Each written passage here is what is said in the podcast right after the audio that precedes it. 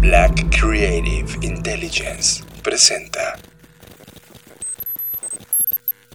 Protocolos de emisión desplegados. Hola tripulante, soy Blackie, la inteligencia artificial de Blackbot, la nave intergaláctica y atemporal de las Creative Talks Podcast. Bienvenidos al episodio 103 de este podcast que habla de innovación, creatividad, diseño, futuro y negocios. Les presento a mis fundadores, John, Black y Fer Rocha. Iniciamos transmisión. Escuchas. Escuchas. Escuchas un podcast de Dixo. Escuchas Creative Talks. Creative Talks. Creative Talks. El podcast donde hablamos de creatividad, futuro, innovación, medios, disrupción y emprendimiento. Con Fernanda Rocha y John Black. Por Dixo. La productora de podcast más importante de habla hispana. Por Dixo.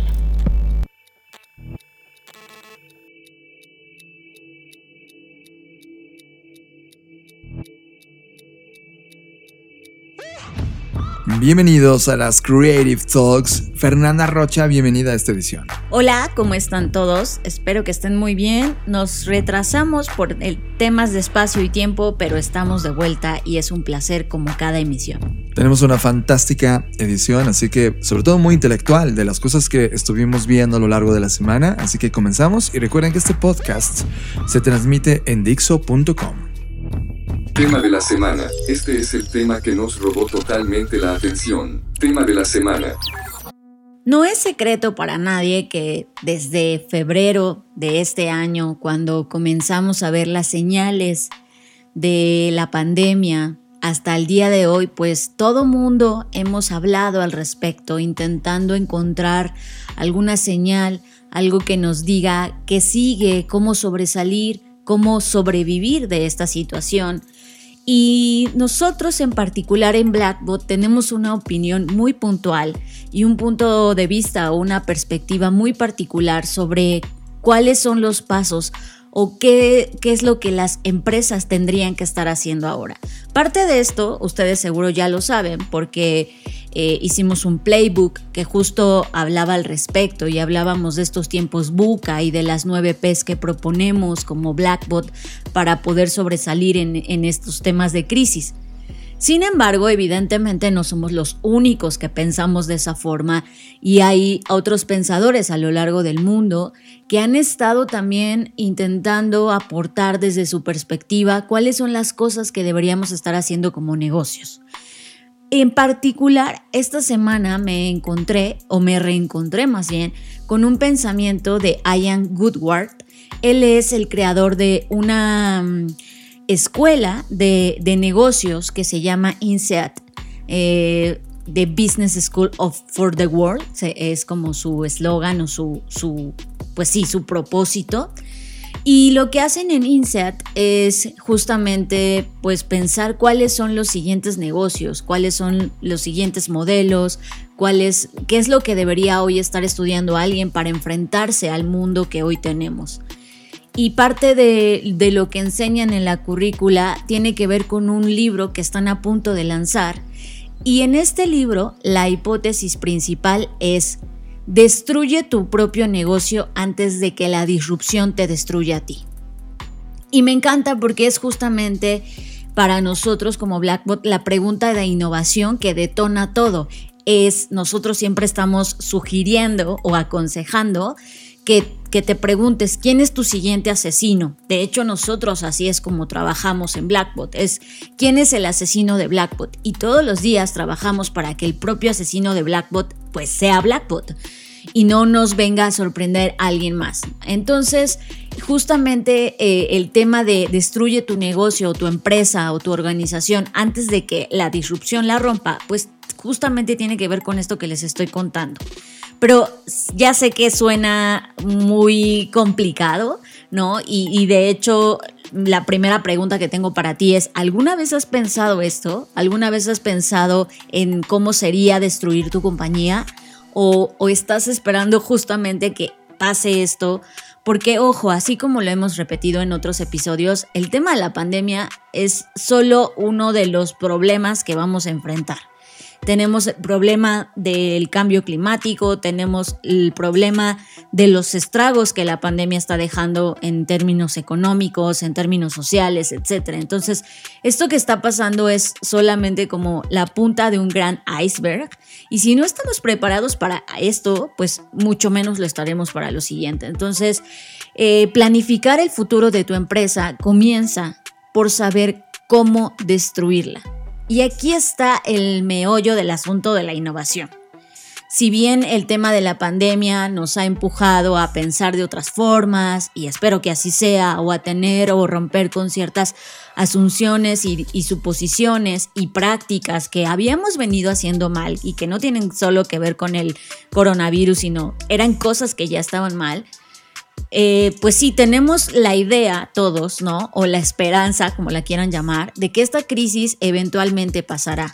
Pero el problema es que sus ramificaciones se van a extender por la economía, durante muchos años. Eh, se han hecho diversos cálculos en diversas industrias eh, con el tema del Producto Interno Bruto, de hasta cuántos años se va a ver afectado la economía de los países y por supuesto global, ¿no? Entonces no podemos decir, ah, bueno, ya que, se está haciendo la vacuna, ya nos las vamos a poner todos y ¡pum! Va, va a ser como un acto casi mágico para, para curarse y que todo va a seguir normal. Sí, como que ese pensamiento está en la genética de los humanos ahora mismo. Hemos visto algunos estudios y los, los tengo muy claro en la cabeza los países de primer mundo, los que tengan prioridad sobre inversión económica en su propia economía, sobre resolución de temas educativos, sobre temas de innovación y tecnología, van a salir de este boquete a partir de 2022 y el curso para tratar de llegar a los límites del 2019 se van a tardar entre dos y cuatro años.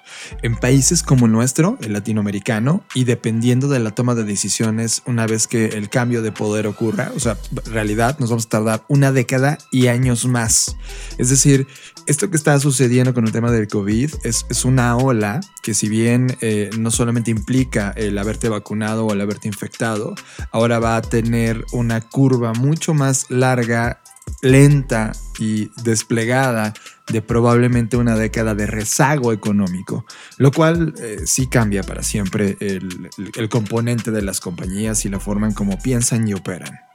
Así que por esa razón y por todas las razones que hemos platicado en diferentes episodios, necesitamos jugar o crear nuestra propia destrucción antes de que alguien más o algo más lo haga por nosotros. Entonces, esto que vamos a compartirles es, es, es oro puro porque ha sido previamente probado en el campo, o sea, en, el, en la vida real, pues, con más de 1500 líderes de todo el mundo, ¿vale? Entonces, esto no es como un método o una ideología que aquí nos sacamos de la manga o que nada más como que, ay, eso suena padre, vamos a hablarlo. No, son cosas que ya están validadas y que nos encantaría compartir con ustedes, ¿no? Ahora, tienen que saber que eh, esto que les vamos a contar, normalmente, eh, como es un proceso, pues tendría que incluir participantes de varias empresas, ¿no? O, sea, en, un estatus normal, entre comillas, esto que les voy a compartir sería mucho más enriquecedor si nos sentáramos todos en una sola mesa a platicar, ¿vale? Pero como hoy no podemos estar físicamente y estamos ah, en esta distancia, ¿no? Pero eso no nos impide que les compartamos. Así que optimizamos el ejercicio para que sea solo para ustedes, es decir, solo para una institución o compañía en un marco de tiempo flexible, porque creo que ese es el otro punto. O sea, hoy la gente quiere soluciones como, pero dime ya qué hago ahorita, ahorita, ¿no?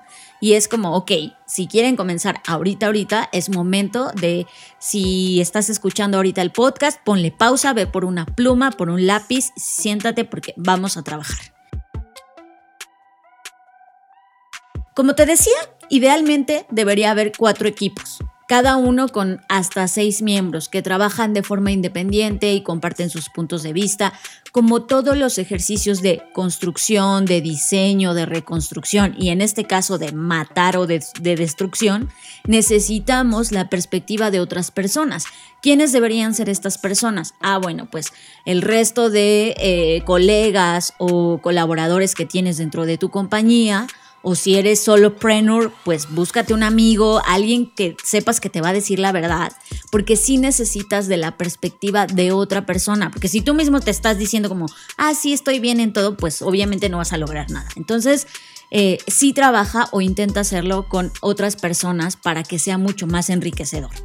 Y trata de que esas personas no sean personas que son parte de tu séquito. O sea, personas que todo te dicen sí, sí, sí. Claro, sí, no, no, no. Pues si no te van a decir que sí, es exactamente lo mismo que si tú estuvieras solo. Necesitas personas que te tengan contrapuntos, exacto. que, te, complementen, que, te reten. Que te digan que no que te, traigan una perspectiva distinta, que tengan un dominio mucho más amplio de un área de especialidad que tú no lo eres.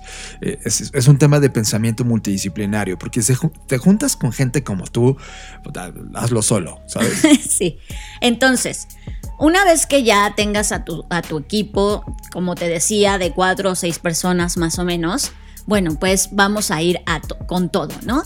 Este ejercicio quiero que sepas que se le llama Phoenix Encounter Method, que sería en español el encuentro con el fénix. Y como sabes, está esta teoría de, bueno, no es teoría, esta historia de que el fénix resurge de las cenizas, pues justamente es lo que vamos a hacer, ¿no? Porque nuestro verdadero tema que vamos a encontrar aquí no son las cenizas de la destrucción, sino la compañía revitalizada que surgirá de estas cenizas, lo cual me parece magnífico. Este proceso se desarrolla en tres etapas. Es muy sencillo para ser tan enriquecedor. O sea, es muy simple para ser tan profundo y, y es muy bueno.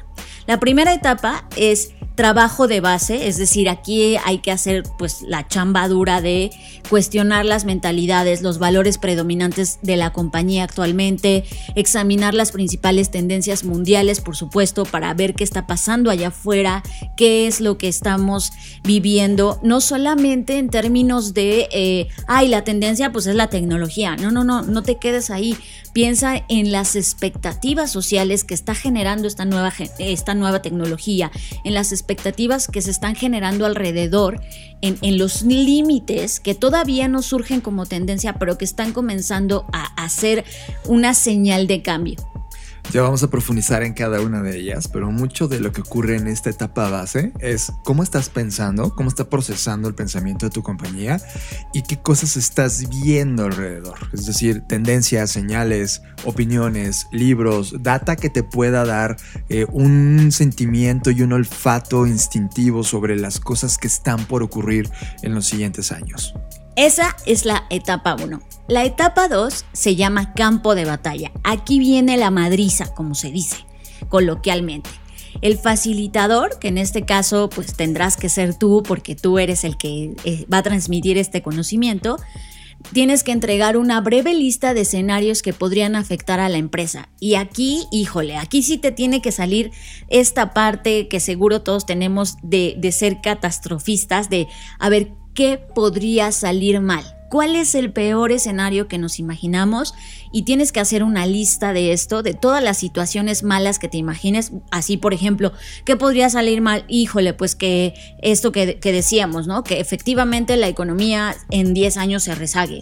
O que mm, en 3 años no podamos tener todavía un acercamiento físico eh, o, o no sé, o que la vacuna no funcione, ¿no? O sea, piensen en todos los escenarios que podrían salir mal. Ahorita obviamente eh, están sesgadas mis sugerencias porque tienen que ver con el COVID, pero piensen en todo lo que podría salir mal en, en todos sentidos, o sea, que de repente eh, el giro de tu empresa estuviese prohibido, ¿no? Entonces, aunque estas cosas pueden sonar como, ay, Fer, pero eso no puede pasar, bueno, hasta esas cosas que te parezcan ilógicas o que no podrían pasar, tendrías que imaginarlas en este listado de escenarios.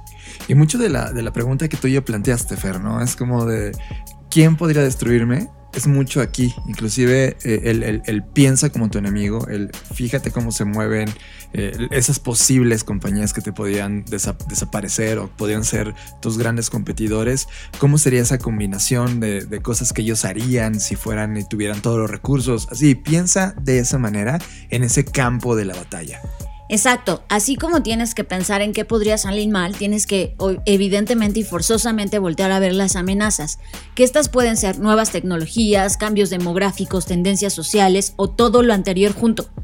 Y los miembros del, del equipo tienen que elaborar el ataque más devastador que se les ocurra para atacar a, la empresa en cuestión. En este caso, si nosotros lo hiciéramos, tendríamos que crear la estrategia más devastadora para, para matar a Blackbot. Así tú tienes que, con estas ideas, con todo lo que podría salir mal, más todo lo que tus competidores o no competidores, porque igual dices, híjole, es que si Spotify lanza X cosa que yo hago, me mata, porque él tiene una, una infraestructura súper robusta.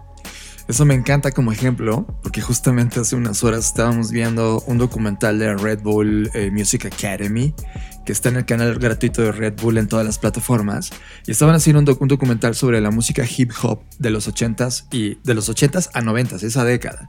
Y entonces combinas el, oye, antes de que existieran plataformas de distribución de contenido digital, la única manera de viralizar los contenidos era la tecnología existente llamada cassette. Entonces los boomboxes o las gabachas o los estéreos, ¿no? Portátiles, eran el, el, canal de distribución de esos contenidos. Entonces, en algún momento es, oye, ¿qué pasa con Spotify, que es una de estas plataformas globales? Pues igual hasta la contracultura es parte de la respuesta. Es como de, oye, ¿y qué tal si regresamos a los boomboxes? Y de repente tú, tú las personas que están como en un trending y un como eh, regresando a lo básico y al back to the basics de los 80s y 90s, pueden tener lectores de cassettes y cassette se convierte en parte de tu distribución de contenidos. Así que piensa en una estrategia que en esta, en esta fase tienes que pensar en la estrategia que podría matar a tu compañía. Por eso es el campo de batalla, porque aquí es de verdad enfrentarte y decir, a ver, ¿qué mezcla de cosas, de factores internos y externos podrían matarnos? Y finalmente, después de la batalla, viene la calma y la fase 3 o la etapa 3 es el avance o el resurgimiento. Y aquí es donde una vez que conocemos cuál, cuáles son la estrategia o las estrategias o las cosas que podrían matarnos, pues entonces nos vamos a poner a chambear por establecer nuevas prioridades estratégicas que eviten que eso que ya vimos que podría salir mal ocurra y qué cosas de eso podemos contrarrestar nosotros mismos. Es decir, hay cosas que tú no vas a poder, como el cambio climático, no es como que tú seas Dios y digas, ya no más cambio climático y se arregle, son cosas que están fuera de tu alcance, pero sí que puedes crear estrategias para entonces contrarrestar las cosas que te podrían matar debido al cambio climático. Es decir, si eres una compañía que está entregando a domicilio, bueno, pues piénsate qué, tipo de empaque, qué tipo de entrega podrías hacer para no ser tan contaminante, etc. Entonces, en esta fase 3 vamos a crear soluciones o alternativas que contrarresten todo aquello que encontramos en la fase 2 que nos podría matar. ¿Vale? Así, estos son los tres pasos que de verdad para, para ser tan enriquecedores, como lo decía al inicio, son muy efectivos y muy sencillos. Repasándolo, la etapa 1 es trabajo de base, etapa 2 campo de batalla, etapa 3 avance. Ahora, si bien ya dije que son muy sencillos, pues eh, vamos a profundizar un poco más, porque ustedes van a decir, bueno, pero, pero, ¿y cómo le hago? Bueno, ok, vamos a profundizar en la etapa 1. La etapa 1 vas a definir el status quo de tu empresa, ¿vale? Antes de la primera reunión o sesión de trabajo, te sugiero que los miembros o los participantes hagan una previa evaluación franca, por favor, franca, honesta, de cómo está actualmente la empresa. ¿Cómo está lo bueno, lo malo, lo feo? Ya parece película, pero así es. ¿Cuál es la visión de la empresa? ¿Cuáles son sus prioridades estratégicas? ¿Cómo crea valor para las partes interesadas, ya sean clientes, empleados, socios, inversionistas, bla, bla, bla? Todos, todas las personas que tienen contacto con la empresa. ¿Cómo captura valor por sí misma? ¿Cuáles son las fortalezas, las debilidades, las oportunidades, las amenazas? ¿Cómo se reflejan estas en la forma en la que ustedes hacen las cosas? Todas estas preguntas e incluso otras que se te ocurran que sean, eh, puede ser que hasta sean incómodas, pero se las tienen que hacer en este material previo, porque esto va a ser útil no solo en la etapa 1, sino en las siguientes, porque nos va a dejar ver una radiografía, un, una foto real de cómo vemos la empresa, porque en el día a día lo que vemos es, no, vamos muy bien o oh, vamos muy mal, pero nunca nos cuestionamos por qué estamos yendo tan bien o por qué estamos yendo tan mal. Y esta primer fase de definir el status quo nos permite decir, a ver, ¿qué estamos haciendo ya? de verdad, realmente, honestamente, qué estamos haciendo. Y como lo dije, lo bueno, lo malo y lo feo. Creo que un, par de, libros interesantes, claro, esto lo puedes hacer eh, sin referencias bibliográficas, como de, a ver, voy a decir lo que quiero, ¿no? Pero creo que mientras más fuentes y libros tengas que te, vendan, te, van dando esta guía, creo que dos de los libros esenciales para contestar estas preguntas sería, eh, sí, definitivamente Simon Sinek o Simon Sinek, que trae el Star with Why, es un tema interesante. Y el último libro, del de El Juego Infinito, es, es un tema interesante también, porque el tema es diseñar una compañía que no tenga fecha de caducidad, porque tú constantemente estás siendo fiel a este gran propósito de la compañía. Ahora, tú te preguntarás, oye, pero ¿por qué cada uno de los participantes tiene que hacer este informe o este reporte o este cúmulo de información si todos estamos trabajando para la misma empresa?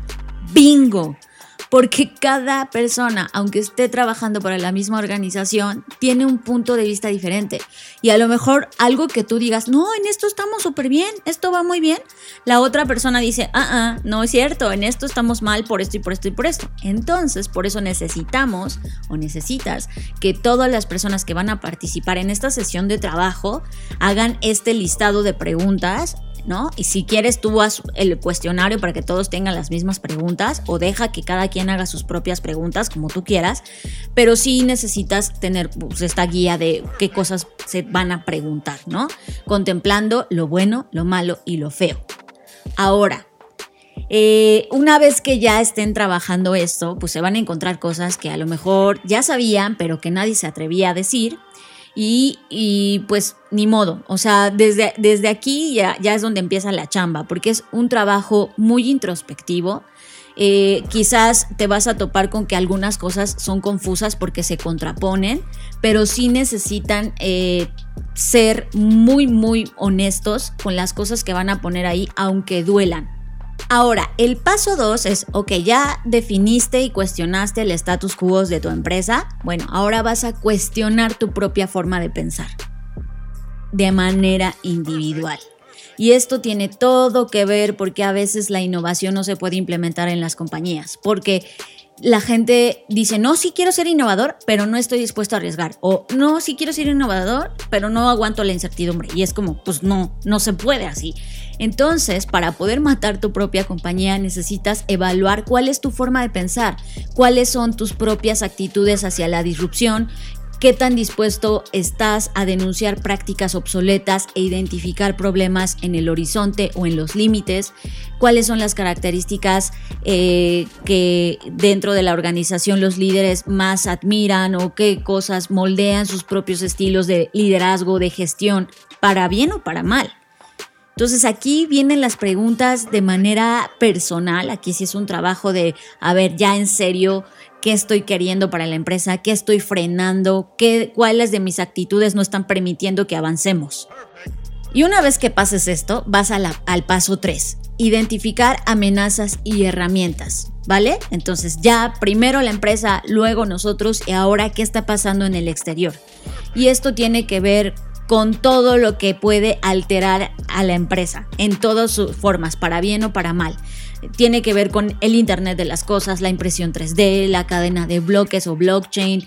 Tiene que ver no solamente con eso que es obvio, sino también con las consecuencias que eso tiene. Pensemos en casos como, no sé, el los teléfonos inteligentes, ¿no? Que no solo afectaron, por ejemplo, a Nokia o a Motorola, afectaron toda la industria, afectaron los dispositivos GPS, afectaron las cámaras de bolsillo, hicieron posible Uber, etc.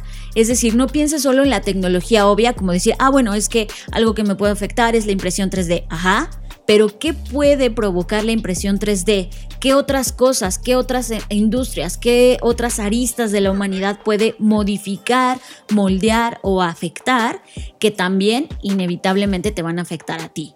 Entonces no te quedes solo con lo obvio de, ay, pues me va a afectar esta tecnología. Ajá, pero ¿qué cosas esa tecnología también va a afectar? ¿Qué otras industrias va a cambiar? ¿Vale? Hasta aquí es la etapa 1. Si te das cuenta, es mucho de lo que habíamos platicado, es el trabajo de base. Uno de los problemas que te vas a topar, y ese es un problema de ceguera de taller, ¿no? Así se le dice a ese fenómeno, es que si eres el dueño de la compañía o estás lidiando con estos directores o dueños de la compañía que no tienen tanta información en la mesa y no están dispuestos a abrir el debate, no van a ver las amenazas como amenazas, simplemente las van a ignorar.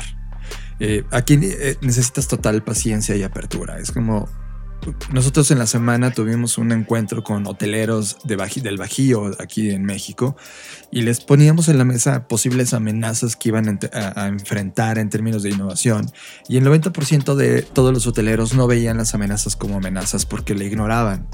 Y lo que tenías que hacer es ser explícito en la data y en la evidencia de cómo estas amenazas podrían eh, impactar o podrían trascender en el tiempo y realmente poner en riesgo a lo que ellos estaban haciendo en ese momento. Entonces, aquí es probable que atravieses tres cosas, una en enojo, una decepción, pero la única forma de atravesarla, y es cuando viene la esperanza, que son las tres cosas que sientes, es cuando eres capaz de transmitir con data las cosas que tú estás viendo para que el resto de personas que desconocían cómo lo procesabas puedan ellos entenderlo y tener un aha moment que es este momento donde se ilumina y es como, uff, ya lo estoy viendo como lo estás viendo. Ahora viene la fase del campo de batalla. En la etapa 2 hay tres pasos también. El primero es lanzar los escenarios. O sea, en, la, en una sesión de trabajo decir, oigan, aquí está la lista de todas las cosas que podrían salir mal. De todas las empresas, de todos los competidores o no competidores que podrían matarnos si hacen A, B, C o D. ¿Vale? Esa es la primera fase, como lanzar la bomba. El segundo paso es pensar como tu enemigo y esta es la parte crucial de este, este proceso que estamos llevando a cabo. Aquí todos los miembros o todos los participantes deben imaginarse a sí mismos en el lugar de sus competidores. ¿Cuál sería la combinación más devastadora, eh, no sé, de digamos la tecnología de vanguardia, una estrategia comercial que dejaría realmente a tu compañía muerta?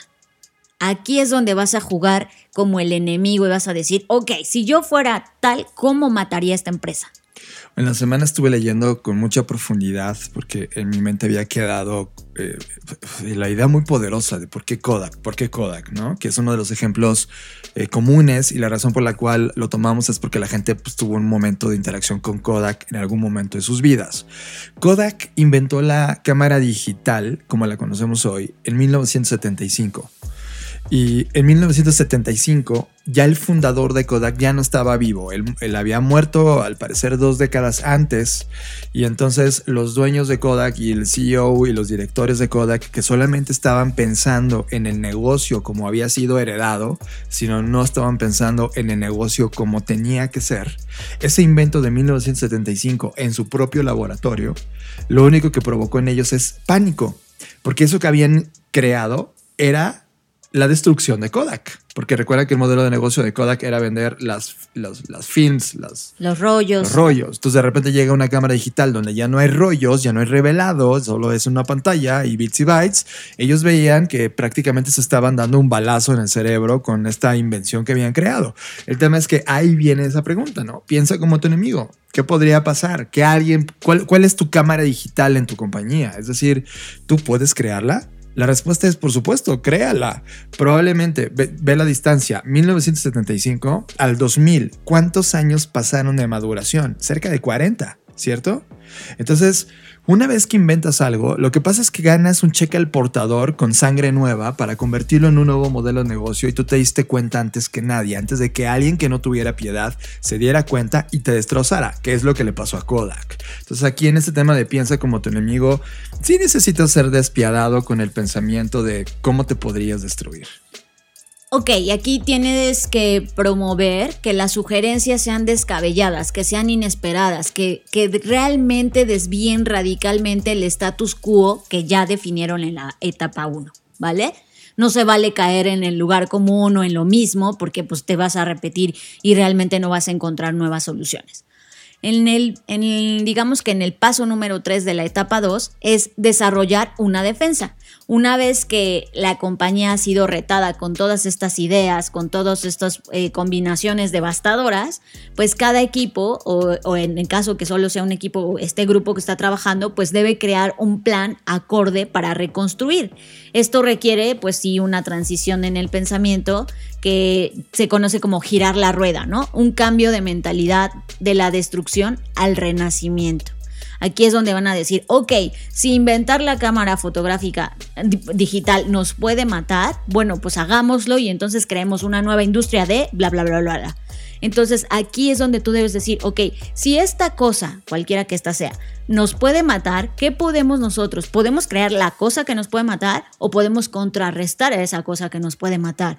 O crear un nuevo modelo de negocio a partir de esa. De eso se trata, de que cambies ahora sí, de que resurjas de las cenizas, como se llama esta metodología. Y finalmente, pues tenemos la etapa 3, que es avanzar. Y aquí eh, viene lo que a muchos no les gusta, pero que es indispensable y súper necesario, y es el tema de la planificación. Aquí tienes que hacer un plan para el futuro una vez que encontraste la estrategia, decir, ok, para llevar a cabo esta estrategia de defensa, ¿qué vamos a, qué paso tenemos que dar? Ah, bueno, a partir del lunes el paso 1 es tal, el paso 2, 3, 4, 5 o los pasos que tú quieras en el plazo de tiempo que tú creas o consideres que, que es bueno, ¿no? Normalmente las empresas, pues ya sabemos que somos muy cortoplacistas y que planeamos de aquí a 3 años, 5 años máximo Ojalá pudieras extender y romper esa línea de tiempo y pensar realmente en el futuro, 10, 20, 30, 40 años.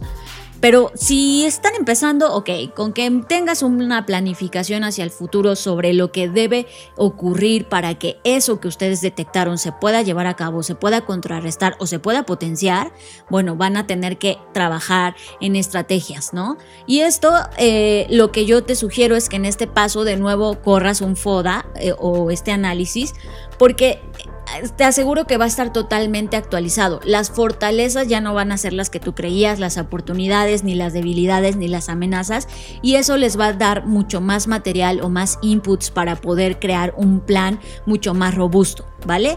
Pero aquí, como lo decía John, tienen que estar todas las partes interesadas, porque si no está un elemento clave, de repente tú quieres ejecutar el plan y alguien dice, ey, ¿qué está pasando? ¿Esto por qué lo están haciendo? Y pues no, te lo van a echar para atrás. Así que necesitan estar las personas que toman decisiones en todo este proceso. Finalmente, el paso 2 es insertar el ADN del Fénix. ¿Qué significa eso? Bueno, sí existe un peligro inminente que después, o sea, que después de esta sesión todo el mundo diga, sí, vamos arriba y con el pasar de los días otra vez nos come la rutina y volvemos a caer en las mismas cosas y se nos olvidó todo lo que logramos en esta sesión. Así que necesitas que esto se convierta en parte del ADN para que no se agote, para que no sea como que solo el impulso de la emoción del momento. Entonces, para que eso ocurra, eh, la sugerencia que, que, dan en esta metodología es que se concentren primero en el plan de 100 días, los primeros 100 días, y así sucesivamente, primeros 100 días, los siguientes 100 días, de manera que se sienta orgánico y que no sea como, ay, no, este, es que no me va a dar tiempo porque tengo que sacar 10 mil copias o tengo que hacer mil cosas o mandar 10 mil correos si lo planificas en bloques de 100 días, puede que se vaya quedando en el ADN y después ya sea como parte orgánica de la forma de pensar, de que siempre estén retando, qué cosas pueden mejorar, etc. Entonces, esa es la sugerencia que nos dan en esta metodología, ¿vale? Así que aquí están estos tres pasos. Eh, necesitamos pensar que, que todo lo que estábamos pensando, pues debe ser replanteado y este tipo de soluciones nos ayudan a que a entender que si bien el futuro puede ser muy incierto, tarde o temprano vendrá. O sea, no importa qué tanto nos resistamos, el futuro va a llegar y si no estamos listos y si no estamos preparados y si no cambiamos las formas de pensar y de hacer, pues nunca vamos a estar listos para lo que sigue, siempre nos vamos a sentir como que nos revuelca la gran ola. Eh, si tú estás interesado en este método y en profundizarlo, bueno, te sugiero que adquieras el libro que está próximo a salir el siguiente mes de octubre. Se llama The Phoenix Encounter Method. Lead like your business is on fire. Me encanta el título. Lidera como si tu negocio estuviera en llamas o en fuego. Así que pues ya está, va a salir en octubre, disponible en Amazon. No me están pagando nada por hablar del libro, simplemente creo que es una herramienta súper poderosa que te puede ayudar a, a crear o destruir tu compañía. Durante mucho tiempo nos han enseñado que hay que vivir el presente, porque no sabemos qué nos va a deparar el futuro. Pero nosotros no estamos nada de acuerdo con eso. En Black School jugamos con las líneas del tiempo y creamos el taller de futuros personales. Un taller que te permite reflexionar sobre tu pasado, analizar tu presente, dar voz a tu futuro y diseñar un plan para alcanzarlo. Un taller que utiliza los métodos que han sido practicados por futuristas en todo el mundo a lo largo de varias décadas para obtener un plan específico para tu siguiente etapa de vida y planes de contingencia para cambios inesperados. Taller de futuros personales. Aplicaciones abiertas ahora mismo. Tiempo de arranque 06 de octubre de 2020. Taller, de, futuros, personales. Black School. Y cada año es una tradición en Blackbot, y es una tradición que necesitamos eh, reprocesar, por cierto.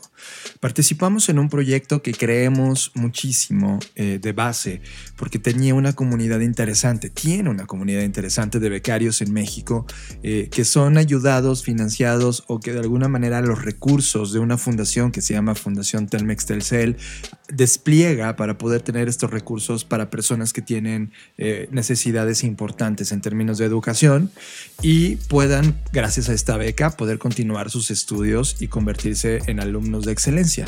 Esa comunidad, de ese futuro de México, ese futuro de chicos que están trabajando con todo su corazón y pasión para poder seguir estudiando y preparándose, nos llama totalmente la atención y nosotros como Blackbot somos parte anual de un proyecto que se llama México Siglo XXI, en donde han circulado una cantidad brutal de speakers, pensadores, conferencistas, líderes mundiales, deportivos, sociales, eh, políticos, que toman el escenario del Auditorio Nacional, que es uno de los eh, lugares más importantes del país. Y en, durante un día completo, Fer, ocurre todo este tipo de charlas, encuentros, conferencias, ideas. Y es, es, un evento fascinante. Y en esta versión, en el 2020, donde evidentemente no se pueden hacer ningún tipo de actividad masiva. México siglo XXI tuvo su primera edición digital, donde vinieron personas como Su Majestad Rania, eh, Teresa May, que es la, fue la, la, primera ministra del Reino Unido, Michael G. Fox, Pascal Soriot, que es el director ejecutivo de AstraZeneca, eh, Iker Casillas, exfutbolista, portero histórico, y, como cada año siempre Arturo Elías Ayub. Yo de este Fer, o antes de llegar a mi punto, ¿tú qué sentiste de esta edición? Bueno, pues fue una edición totalmente diferente, ¿no? Eh, nunca, y esto nos, nos evidencia que nunca va a ser la experiencia igual a cuando es física eh, recuerdo, por ejemplo, el año pasado que estuvo Sofía de Robot y que fue un hito cuando estuvo Malala, cuando estuvo, eh, no sé, son tantos las personas que han girado o pisado ese escenario que ya no recuerdo. El mismo Mark Zuckerberg ha estado. Sí, Mark Zuckerberg, este... El CEO de Snapchat. o sea, todas las personas y, la emoción que se siente estar ahí y sobre todo a mí lo que más me emociona eh, es la energía ¿no? que, se genera con los 10.000 becarios. O sea, porque, no sé, hay, algo ahí, ¿no? Que, es meramente humano, que, que te permite sentir de formas que las pantallas nunca lo van a lograr, o al menos no en este momento. Entonces creo que en primera instancia sentí nostalgia, ¿no? Sentí esta, este, este sentimiento de, ay, estaría más padre si los pudiéramos estar viendo ahora mismo, ¿no? Y, sin embargo, eh, eh, contrarrestando esto, pues también me dio mucha alegría porque pues quitas como estos límites de, bueno, al, Auditorio Nacional solo le caben 10 mil personas, pero estando en plataformas digitales, pues pueden llegar a mucho más personas. De hecho, mucha gente se sorprendía de, no inventen que llevan 18 años haciendo esto, ¿por qué no me había enterado? Ay, ¿por qué no sabía? ¿Por qué no me han invitado? ¿No? Como que ni siquiera sabían ni de la existencia del programa de la fundación, ni que esto se hacía cada año ni todas las personas que han pisado ese escenario, etc. Entonces también me dio alegría porque dije, claro, porque hay gente que nunca se había dado cuenta de esta gran labor y nunca se había dado cuenta de, lo que está pasando, ¿no? Y hoy ya se dio cuenta e incluso nos escribían de, ay, por favor invítenme, por favor hagan que siempre llegue a más personas, etc. Entonces creo que eso estuvo muy, muy padre. Totalmente coincido. Y ya cayendo como a los, a los tres temas que, que, me quedé, porque siempre hay conclusiones brutales y de aprendizaje individual bestial. Primero, sorprendido con la postura del primer bloque, en la cual tuvimos a Su Majestad Runia de Runia, Rania. Rania, perdón, de Jordania y también a Teresa May, que, que, es un bloque de mujeres que ha estado peleando la equidad de género, que está poniendo el, el statement de, oigan, tenemos que hablar sobre esta igualdad necesitamos hablar sobre temas de justicia, tenemos que hablar sobre temas de oportunidades y ambas desde la postura política y desde la oportunidad de administración pública que representa cada una de ellas eh, ha metido una explosión en este tema, ha puesto el, spotlight en esos temas. Y hay una cosa que, que, que, me quedo de su majestad, hacía una seria crítica a las redes sociales una serie eh, como, como punto de, oigan, estamos a entender esto ya, porque ella lo está viendo con mucho cuidado y con mucho apego. Y dijo tal cual, social media no debería ser algo personal, sino transaccional. ¿A qué se refería? Eh, si, te das cuenta, mucho de lo que nosotros pensamos, inclusive, es, exactamente eso. Oigan, tiene que ser personal. Aquí ocurre el personal branding, aquí ocurre, ¿sabes? Y ella decía que estamos tendiendo tanto, estamos perdiendo tanto tiempo en la generación de nuestra presencia digital y una postura que es totalmente falsa, que ponía un ejemplo que me voló la cabeza, Fer. Ella tiene datos de que cada vez que esta nueva generación de jóvenes está subiendo una fotografía o un video donde ellos salen en Instagram o en cualquier plataforma, en TikTok, lo que hacen es descartar hasta 66 fotografías previas. Es decir, de estas 67 fotos, solo una es seleccionada. Y lo que ella cuestionaba es qué pasa en el proceso de esas 66 fotos, fotos que fueron descartadas. Y, eso es preocupante. Significa que hay un punto ahora mismo en donde los seres humanos estamos comportándonos de forma absolutamente vanidosa y absolutamente injusta con nosotros mismos, viéndonos a nosotros mismos como un tema de, ay no, esta no, en esta salí muy feo, en esta salí muy gordo, en esta me veo muy moreno, en esta me veo, ¿saben? 66 veces hubo una conversación en nuestra cabeza de odio hacia nosotros mismos y finalmente lo que sí sale al mundo es esta foto perfecta donde sales tú en tu mejor versión, con los mejores filtros, filtros, con las mejores alteraciones y eso creemos en el timeline que es la vida real. Y, eso es un statement que a mí me dejó pensando porque ciertamente en el episodio pasado donde estábamos hablando un poco y criticando un poco producto de esta, este documental que vimos en Netflix de lo que estaba sucediendo con el dilema de las redes sociales, pues definitivamente se vuelve a manifestar ahora con una persona que está entendiéndolo realmente cómo funciona y que está poniéndolo desde la perspectiva de lo que ocurre en su país, que es Jordania, y, y se da cuenta que su juventud está siendo seducida y de alguna manera alterada hacia una realidad inexistente en la cual todos necesitamos hablar. Oigan, oigan, esto no tiene que ser personal, tiene que ser transaccional. ¿Transaccional en qué? En dar la, en dar la versión que eres. Es decir, tú eres este ser humano, acéptate. Ahora usa esas, esas habilidades y conviértalas, transacciona, compártelas. A eso se refiere con la parte transaccional. No solamente tiene que ver con dinero, de hecho la parte de dinero ni siquiera la tomó, sino con transaccionar con quien eres de verdad el aceptar quién eres como ser humano, el aceptar que eres este ser humano eh, que no es perfecto y que tienes ciertas habilidades y que las habilidades son las que realmente son las que tienes que mostrar en el timeline, no la perfección social del status quo establecido por la belleza que hoy estamos concibiendo socialmente y globalmente que es. Y ese tema me pareció tremendamente importante, Fer. Segundo dato, ah, cuando llegó eh, Pascal Soriot, que Pascal Soriot es el, director ejecutivo de AstraZeneca, eh, en realidad había mucha tensión sobre algunos de los, de los datos o cómo él iba a abordar desde la postura de, de, de AstraZeneca lo que tenía que decirnos. Y sinceramente veo a una postura en donde la ciencia está convirtiéndose en algo tremendamente importante en la resolución de un problema global. Él decía, oigan, la humanidad en este momento está atravesando un problema global y la única forma de poder resolverlo tiene que ver con este potencial de contribución y trabajo en equipo. Cualquier persona que se aísle, cualquier país que se aísle, no va a poder resolverlo. Y eso implicaría un nuevo liderazgo que fue muy abordado también por la conversación en materia continua en estas conversaciones de cómo tenía que ser este nuevo liderazgo. Y hay dos datos que les quiero dar porque la fotografía es tremendamente radical.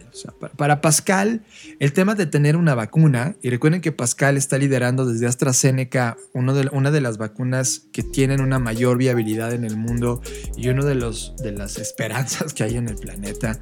Lo que está sucediendo con la vacuna es que no solo se trata de llegar a la vacuna, y mira que ya están en la última fase previa a la producción, aunque en este momento en términos de noticias, pues hay personas que ya, ya, ya se probaron, es decir, hubo eh, personas que ya están dentro de este, de este tema de, eh, de, pruebas y de hecho han sido 18 mil personas quienes han participado en este desarrollo de la vacuna potencial y han tenido algunos problemas. Eh, desarrollo de esta fase, es decir, la vacuna no es perfecta en este momento, no puede producirse. Pero una vez que se produzca, AstraZeneca tiene el potencial de hacer 3 mil millones de dosis en el mundo. 3 mil millones de dosis. Y el problema para él es, no importa el, llegar tan rápido a la vacuna, sino llegar a una distribución justa de la vacuna. Y, tiene que ver con un tema de quién tiene acceso a la vacuna. Y eso es algo que tiene que resolverse en términos globales. Si estás escuchando este podcast, probablemente ya te enteraste que nosotros estamos en México y que México el día de hoy tiene un dato muy importante respecto a la vacuna. El 49% de la producción de la vacuna global se va a hacer en este país. México ya acaparó la producción de la vacuna gracias a los deals y a las negociaciones y colaboración que ha tenido con compañías como AstraZeneca, que inclusive aquí es donde entra Fundación Telmex Telcel y la Fundación Carlos Slim. Ellos son los que han puesto los recursos para que esto ocurra en esta región. No solamente está México, también está beneficiado Argentina, que es parte de esto. Y creo que aquí está el punto crucial de, de, las charlas o de las conversaciones que se tuvieron en este evento y es justo la colaboración, el trabajo en equipo y y que esta colaboración necesita ser entre, entre, no solamente entre pares, entre personas, sino entre compañías, entre instituciones. Una de las cosas que Pascal decía era justo esto, de, de la iniciativa privada y cómo tiene que pensar la iniciativa privada, no solamente velar por sus propios intereses, sino abrirse al tema social y al cómo contribuir a un solo objetivo, que en este caso es un objetivo muy puntual y súper necesario. Pero justo también también eh, tanto la reina como Teresa May hablaban de este tema, de qué tipo de líderes estamos siendo, en donde estamos siendo totalmente egoístas y no estamos pensando en el bien común, sino solo en el bien propio. Y cómo eso, desde acciones pequeñas como fotos en Instagram o en TikTok o en donde sea, hasta decisiones gubernamentales y decisiones de país, solo se están beneficiando las mismas personas que siempre se han beneficiado y el tema de las minorías está una vez más y constantemente desatendido. Entonces, al final todo esto se sintetiza en los temas del bien común, de cómo contribuimos, participamos, colaboramos todos para la resolución o la, el cumplimiento de un objetivo. Una de las cosas que me inquietó y que él como eh, uno de los grandes responsables dentro de esta que está viendo es que si bien esta cooperación global con un objetivo en común provocado por una crisis detonada, que es el tema del COVID o el tema de llegar rápido a la vacuna, pues estableció estos lazos de colaboración de manera forzada. Pero él ponía, oigan, cuidado, lo que tenemos que hacer como humanidad es que, ok, ya tenemos una elección, sí podemos colaborar, o sí estamos lográndolo, sí la iniciativa privada, sí los gobiernos, sí nosotros, sí las personas están poniendo cada uno de su lado para poder resolver esta crisis. Pero esto no significa que sea una crisis que una vez superada se borre cualquier otro tipo de colaboración. Menciona, tenemos nosotros que prepararnos, aprender esta lección para poder pelear contra el cambio climático juntos, que puede ser una amenaza mucho mayor a lo que estamos atravesando con el COVID-19. Entonces, este, este tema me, me, deja inquietado, pero por un lado te deja ver qué está pensando este tipo de compañías. Él señala de manera textual, la lección más importante en este momento es que la salud es uno de los elementos más importantes en esta economía y una prioridad global. Y también la crisis aceleró esta adopción digital, la hizo sofisticada y robusta. Hizo que todos, por primera vez globalmente, invirtiéramos en innovación y ciencia. Y esas son dos palabras importantes. ¿Qué está ocurriendo con la innovación y la ciencia en el país donde tú estás escuchando ahora mismo este podcast? En la línea de tiempo que la estás escuchando. ¿Es una prioridad? Siguen tomándose decisiones eh, con base en otro tipo de prioridades o si tiene que ver con innovación y ciencia. Y si no está haciendo con innovación y ciencia, entonces algo está pasando mal en ese lugar que necesitamos corregir. Y él apunta claramente a eso. La única manera en la cual la humanidad va a poder dar este salto es entendiendo esa prioridad, innovación y ciencia. Media, todos los contenidos que estamos viendo, series, videos, media. Fer, y en esta ambición que tenemos tú y yo de estar constantemente expuestos a contenidos de todo tipo, una de las plataformas que no le hemos dado tanta justicia en este podcast es hablar de Apple TV, que en realidad cualquier cosa que estamos consumiendo dentro, desde The Morning Show, eh, cualquier cosa que le damos play, pues la verdad sí nos, sí nos inquieta. Son, son cosas súper interesantes, producciones muy, muy, muy, muy sofisticadas, con temas muy fuera del status quo inclusive. Y estas cosas nos atrajeron y le dimos oportunidad a una serie que se llama Sí. Cabe mencionar que en realidad yo no quería ver la serie porque Jason Momoa no es uno de mis actores preferidos, ¿no? Se me hace con todos los papeles que ha hecho como un actor muy flojito en muchos sentidos y eso me causaba cierta resistencia, pero quise confiar, ¿no? Justamente por, por, pensar de no solo tengo que ver las cosas que creo que van a estar buenas, tengo que exponerme a más cosas y fue muy gratificante porque me llevé una sorpresa muy, muy buena.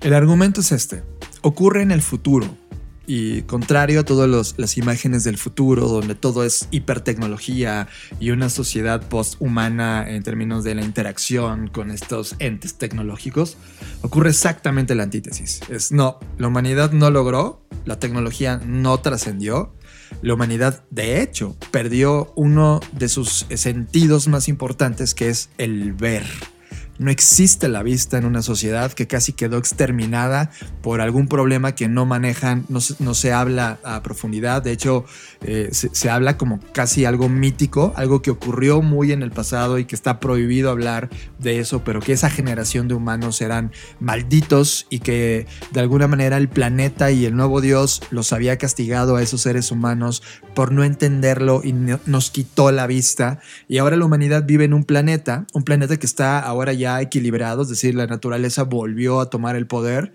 y ahora el humano vive como una bestia más dentro de ese lugar y los humanos de, que viven en esa era no pueden ver.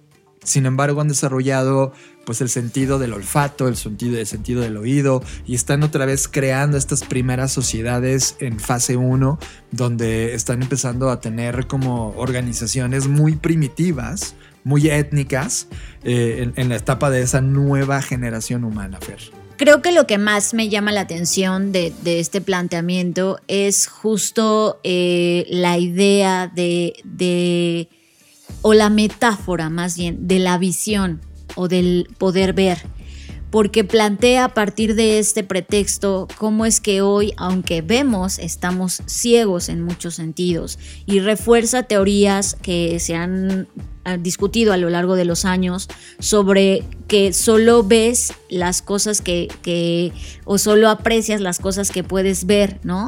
Y, y solo ves las cosas que puedes entender.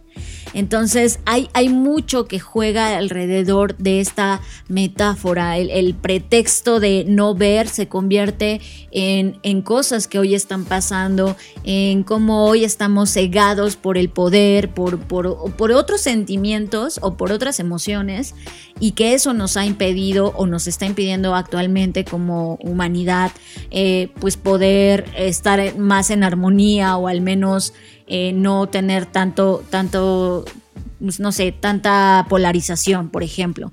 Entonces creo que eso es lo que a mí me gusta más, ¿no? Como no el mensaje superficial, porque cabe mencionar que sí, de, de, repente hay episodios que van lentos, desde mi perspectiva, porque a mí me gusta como que las cosas vayan más rápido, pero en esta lentitud permite explorar justo estas reflexiones, ¿no? Que obviamente dependerán de cada quien, eh, pero creo que eso es lo que a mí más me gusta.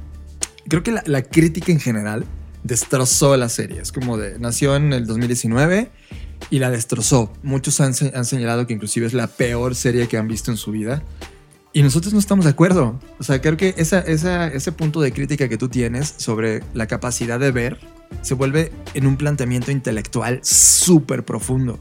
Eh, en nuestra generación tenemos vista, ¿ok? Tú y yo como seres humanos, la gran mayoría podemos ver. Tenemos cinco sentidos muy activos. El hecho de ver cosas de la manera como procesa nuestro cuerpo no necesariamente te dice que el mundo es exactamente como nosotros lo vemos. Esa capacidad de ver sigue siendo un ejemplo importante en todo. Por ejemplo, la gente que está viendo el futuro. Es una capacidad distinta que no todo mundo puede ver. Y dentro de la serie, a las capacidades distintas o las satanizas, ¿no? Que es como un tema de son brujos, son personas que necesitan morir porque son tocados por el diablo, o las conviertes en deidades que es mucho de cómo el humano procesa el, oye, oye, a ver, ¿dónde te puedo acomodar? ¿Tú eres bueno o malo? Porque no, no entiendo si eres eh, extraordinario o algo estás en medio. Y te, y te meten en esa caja. Lo que hace esta serie es que critica esa parte de la humanidad. Que, por cierto, es, va a tener una segunda temporada, lo cual es tremendamente interesante. Yo la voy a ver definitivamente. Pero sí te pone a pensar cómo esta capacidad de ver sigue siendo una incapacidad humana aunque tengamos ojos.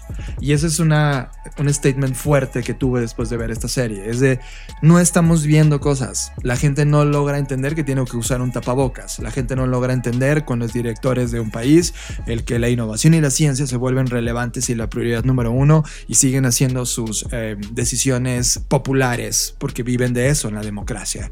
Creo que no estamos viendo del todo la fotografía correcta de lo que estamos viviendo en esta línea de tiempo y esta serie llamada Sí te da ese golpe en la cara. Es, oye, mira, aquí hay un ejemplo de una post-humanidad donde la capacidad de ver se diluyó y ¿qué está pasando en tu línea de tiempo? Tú que tienes ojos, ¿cómo te estás desenvolviendo? ¿Qué logras ver de las cosas que están ocurriendo? Y te das cuenta que seguimos igual de ciegos.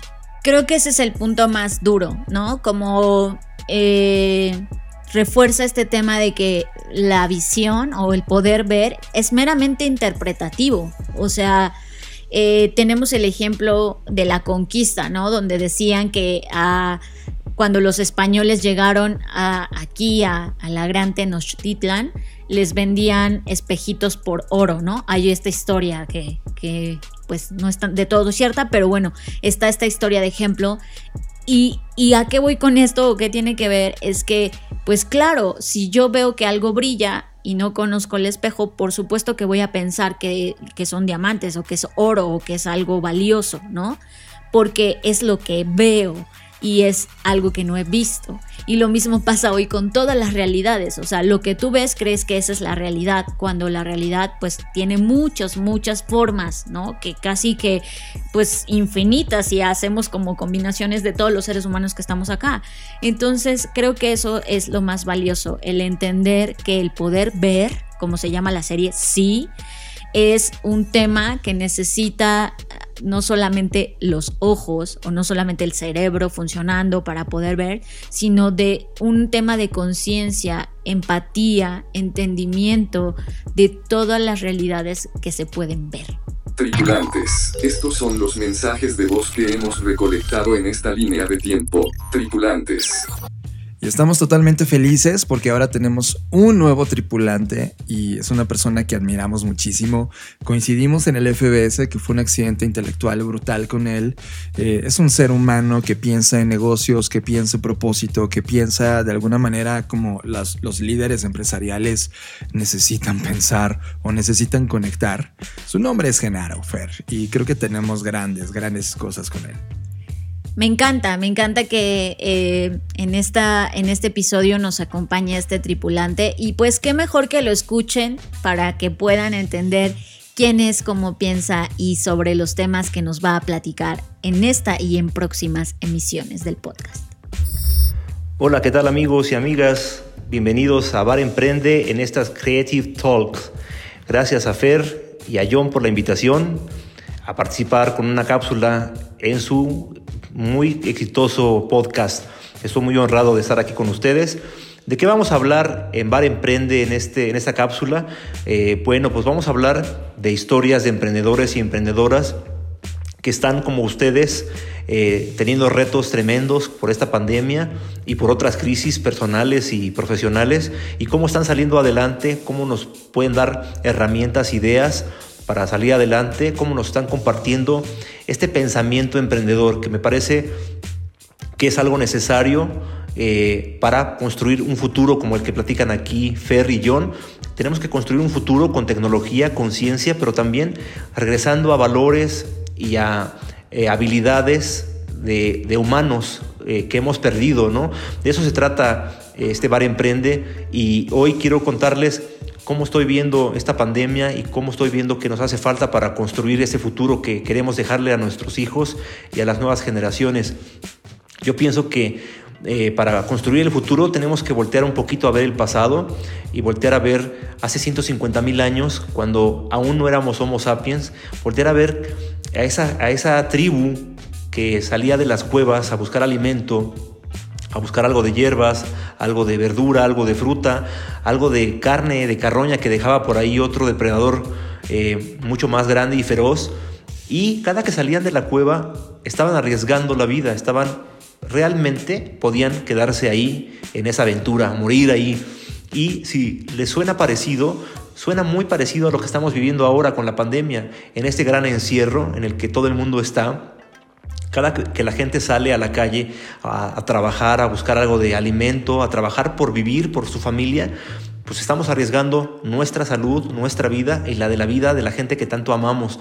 Así que si estamos en una situación de, tan extrema como estábamos hace 150 mil años, y hace 150 mil años, ¿cómo sobrevivía este, esta raza prehumana? Pues sobrevivían haciendo tribu, justo.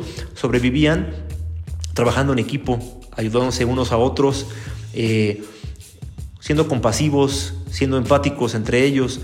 Es algo que, nos hizo justo la raza más poderosa en el planeta, lo dice Yuval Noah Harari en Sapiens. Eh, este historiador israelí lo dice claramente, justo no somos la especie ni más fuerte, ni más agresiva, ni más feroz, ni más ágil, ni más grande, pero fuimos la especie que aprendió a trabajar en equipo mejor y que logró unir a cientos, a miles y a millones de personas en objetivos comunes.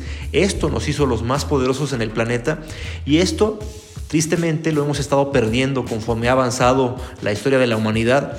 Nos hemos convertido en una especie muy ególatra, muy eh, individualista, una especie que solo piensa en su beneficio particular, personal, que si yo tengo, no me importa si los demás no tienen. Y esto creo que nos vino a, esta pandemia nos vino a cambiar esta visión, nos vino a dar una sacudida, un, un balde de agua fría tremendo, que nos ha enseñado que lo que hoy afecta a una persona, nos afecta a todos. Hoy vimos que lo que pasaba en China, que veíamos muy, muy lejano, nos tiene ahora de rodillas a todos y que todos los planes que teníamos para este año como empresas, como personas, como profesionales, se fueron a la basura, se fueron literalmente a la basura.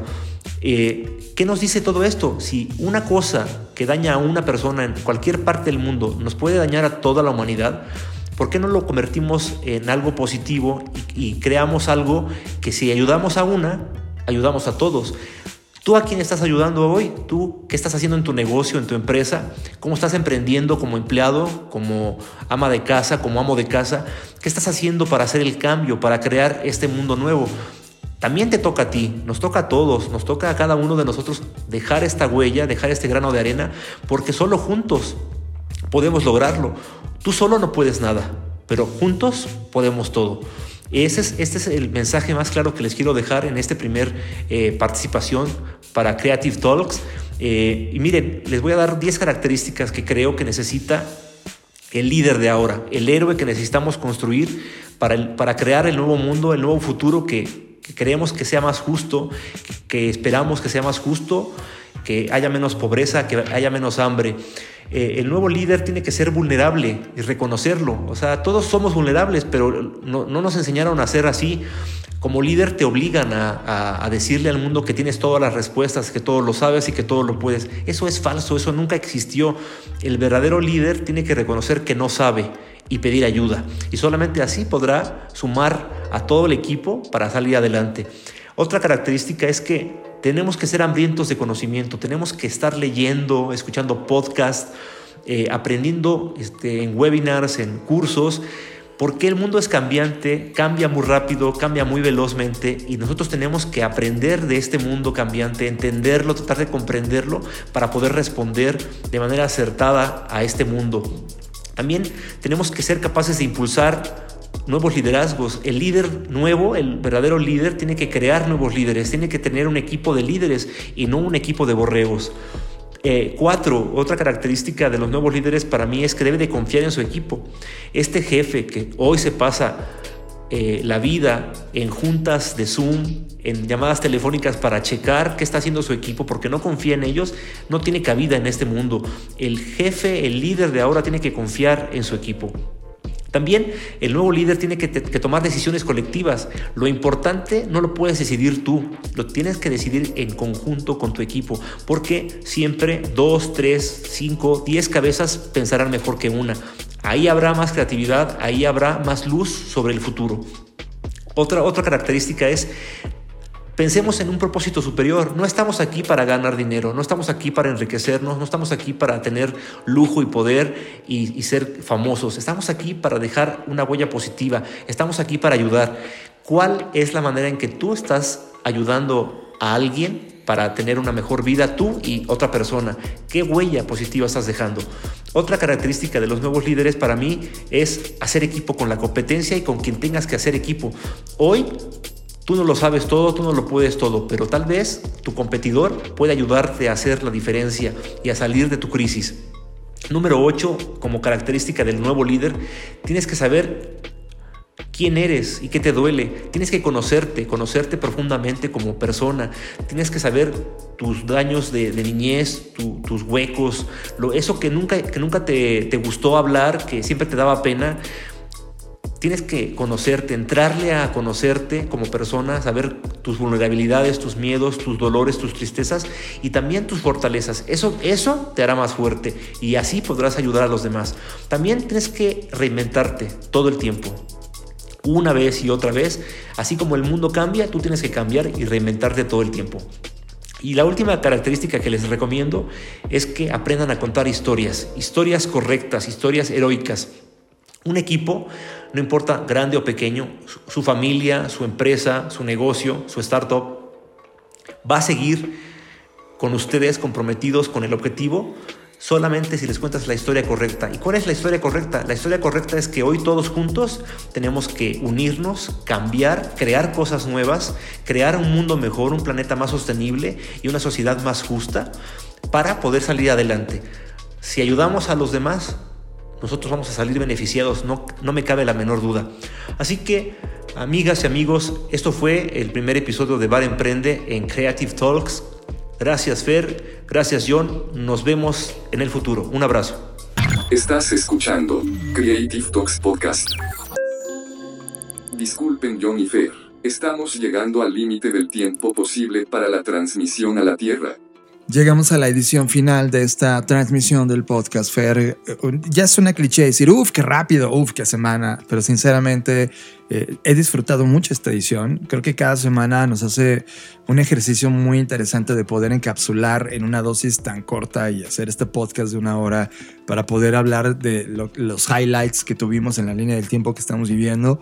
Gracias por estar ahí. Gracias por convertirte en un podcaster que eres uno de nuestros tripulantes en esta generación de las Creative Talks podcast.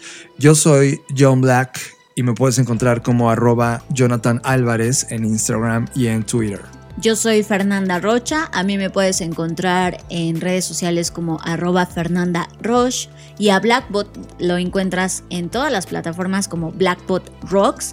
En YouTube estamos como Blackbot y por cierto, este podcast también ya se va a comenzar a transmitir en YouTube, así que si tú no a ti no te gusta escuchar ninguna de las plataformas disponibles y dices, "Ay, qué bueno que ya está en YouTube" o le puedes recomendar a alguien, pues ya estamos ahí Así que muchas gracias y nos vemos en el futuro. Dixo presentó. Dixo presentó Creative Talks. El podcast en donde hablamos de creatividad, innovación, medios, disrupción y emprendimiento. Con Fernanda Rocha y John Black. Por Dixo, la productora de podcast más importante de habla hispana. Nos escuchamos en el futuro. Gracias por escuchar las Creative Talks Podcast. Nos vemos en el futuro. Fin de transmisión.